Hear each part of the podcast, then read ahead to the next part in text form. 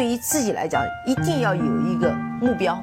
一个企业，它真的要对什么人负责任？嗯，要对社会负责任，嗯，对员工负责任，对股民负责任。这个三个责任，一个国家的发展，实体经济是永远是是顶梁柱。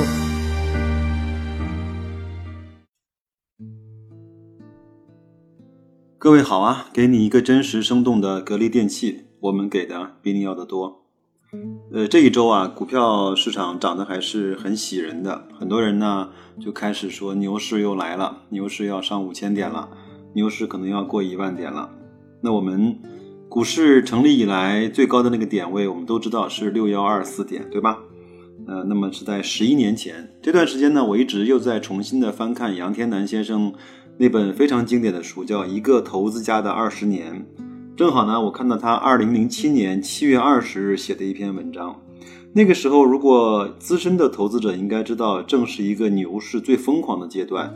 应该那个牛市呢，是在十月份达到六幺二四那个大顶的。在七月二十号呢，很多人。在那个时候开始问出了一些特别有意思的问题，像我们虽然现在还没有到牛市，但是为了防微杜渐啊，见微知著呢，我们先把这些问题在现在再来重温一遍，觉得仿佛又回到了十年前，呃，那个令人疯狂的市场。天南先生这么说啊，很多人呢在知道我的工作性质以后呢，第一个问题通常都是，哎，能不能给我推荐两只股票呢？或者你对大势怎么看？根据我十五年以来的工作经验。对于这类问题的回答，通常是于事无补。这些人的基本态度呢，都是随便问问，然后随便听听，最终随便的不了了之。难能可贵的是，他们还在继续坚持着这种随便。问题，在二零零八年北京奥运会之前。政府呢是不会让股市下跌的，对吗？回答呢，其实，在二零零一年到二零零五年那场持续五年的下跌百分之五十的大熊市发生的时候，每个地球人都知道我们二零零八年要开奥运会。据我所知呢，日本政府并没有打算让股市下跌很多年。可是二十年前买股票的日本人，理论上到今天赚钱。问题。党的十七大就要召开了，股市应该不会跌吧？回答：一九九三年上半年上证综合指数到达了一千五百点，二零零五年股市下探到了九九八点。理论上，历时十二年的投资者都没有赚到钱。在此期间，我们的党也在正常的开会。问题：中国的股市是政策市？回答。事实上，世界各国的股市都是政策市，各国的政府都在运用政策，影响着包括股市在内的经济走向。问题：听说这家公司有庄啊，将要大涨。回答：我没有兴趣。回顾过去的十五年，曾经著名的万国、中经开、南方、华夏、德龙，都是很厉害的庄家。如果他们不是和猛装、凶悍、凌厉这些词挂钩的话，现在还不至于灰飞烟灭。回顾我们共同经历的并不漫长的历史，就会发现，很牛的人都已经不在了，不牛的人还好好的活着。问题：推荐两只股票吧。回答：这恐怕。无法帮助你根本解决你的财务问题。我们不提供股评业务，因为我们从未见过有人通过随机询问的方式取得投资上的成功，最终达到财务健康的境界。问题现在遍地都是股神，都说自己特别厉害，怎么才知道谁是真正的专家呢？回答这个问题的确不容易区分。中国香港有一句谚语：“台风来的时候，猪都能飞起来。”这个呢，后来被小米的雷军啊借用了去啊。不过办法还是有的，通过如下两个小问题就可以区隔开百分之九十九的人。第一个问题是，既然你炒股票这么厉害，你家的房子是你炒股票赚的吗？估计呢，已经百分之八十的人已经出局了。第二个问题是，如果你炒股票这么厉害，那为何你不以投资为日常的工作呢？我的一个开餐馆的朋友。见面就大谈选股如何精准，我问，那你为什么还还在开餐馆呢？问题，你估计明天的大势该怎么走？回答，正确答案是不知道。一个美国投资家对于股市预测者的精彩评价是，他们不知道自己不知道。问题，听说你是做投资理财的？回答，不确切，我的工作只是投资，它只是理财工作中的一部分。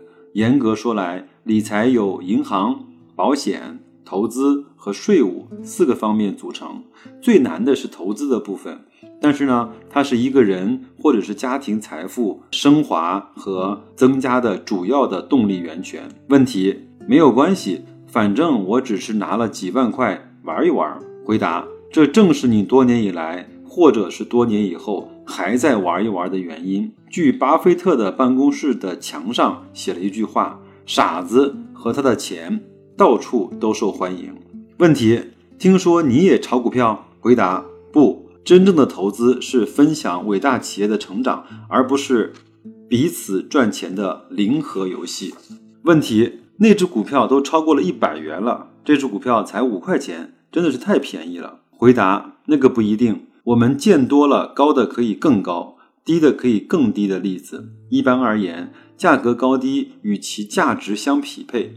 有一期节目呢，叫《一分钱股票的故事》，讲述的是有个人在香港买到了一分钱一股的港股，然后竟然还亏损了百分之八十的真实事件。这个呢，我们在以前不是特别了解，现在我们都知道香港呢有那种仙股，对吧？老千股啊，呃，哪怕是跌到了一分钱，它十股合一股，跌到一毛钱继续跌。再跌到两分钱、一分钱，再十股合成一股继续跌，这样的话就把很多内地的不知所云的投资者的钱全部都吸干净了。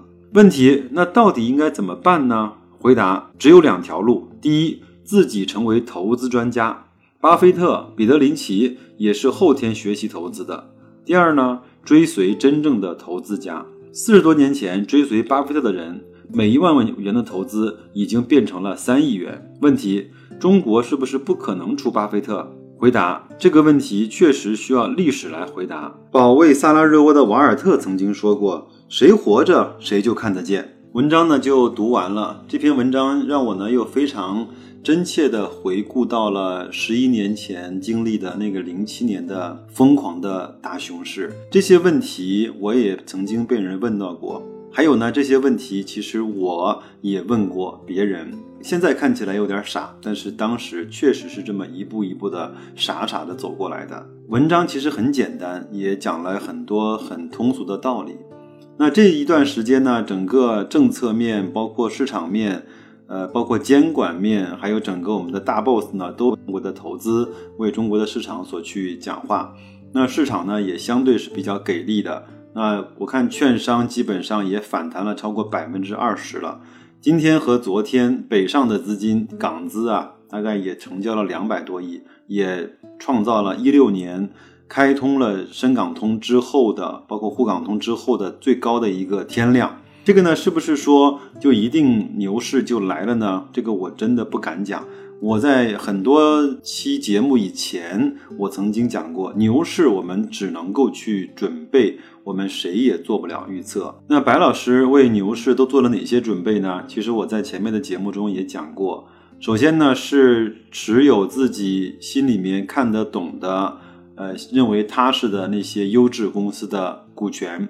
不轻易的交出去。第二个呢，认为自己可以逢低和低估的时候去定投、去布局的一些指数，比如说中证五百，比如说券商，比如说中证环保这些呢，我确实都说的有点儿，呃，大家伙都不耐烦了。但是我确实觉得这是我们迎接未来的一个最稳妥、最。靠谱的一个方式，对于我们在纷繁复杂的投资市场里面，可能对个股把握不是那么好的情况下，定投这些，我认为已经处于历史低估值极值的这些指数，有可能会更加的放心和稳妥。可能在这个时候呢，跟大家太早的谈论牛市显得有点不合时宜。但是我想，我们既然投资，既然去准备，既然去做定投，就是为了迎接那个。一定会来，但是说不好是什么时候会来的牛市。整个的国家经济一定是向好发展的，整个的资本市场无论有这样那样的问题，它一定也是螺旋式的渐进上升的。那我们只要明白其中的一些道理，只要知道自己人性的弱点，用方法和纪律来去规避那些弱点，那么投资的盈利和赚钱就几乎变成了是一件确定性的事情。这样难道不好吗？最后呢，我这两天看到一句话啊，讲的非常贴切，是用来形容我们现在市场的走势的。这句话虽然说的有点戏谑，我觉得讲的还是比较有道理的。中国的市场不可能刚出 ICU 就直奔大保健，这个不科学，也不符合事物发展的道理。所以我的想法是，各位不用着急，踏踏实实持有你的股票，踏踏实实在熊市多学习，踏踏实实按照规划去做你的定投。那么到了牛市，你收获的将不将是利润，而且是成长，而且是能力圈。那就这样吧，祝各位周末愉快，再见。